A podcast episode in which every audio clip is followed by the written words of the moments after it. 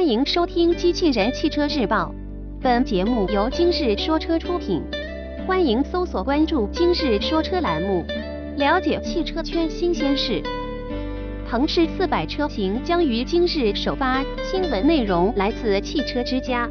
我们从腾势官方了解到，腾势四百车型将于九月二十今日下午在北京正式亮相。新车将搭载六十二千瓦时的电池。其最大续航里程增加到四百千米。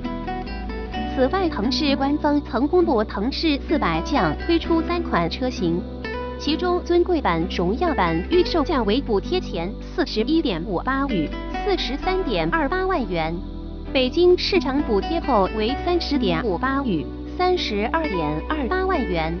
时尚版车型目前暂未公布预售价。新车在外观设计上与现款腾势保持高度一致，并没有进行修改。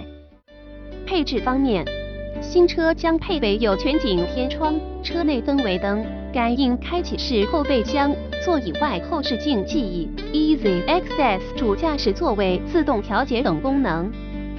该车的最大特点是将原有四十七点五千瓦时的磷酸铁锂电池升级为六十二千瓦时。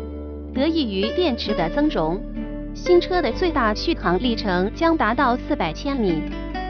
动力方面，以荣耀版车型为例，该车将配备输出更强的电动机，其最大输出功率达到一百八十四马力，峰值扭矩为三百牛米，其零一百千米每小时加速时间提升至十点五秒。播报完毕，感谢关注。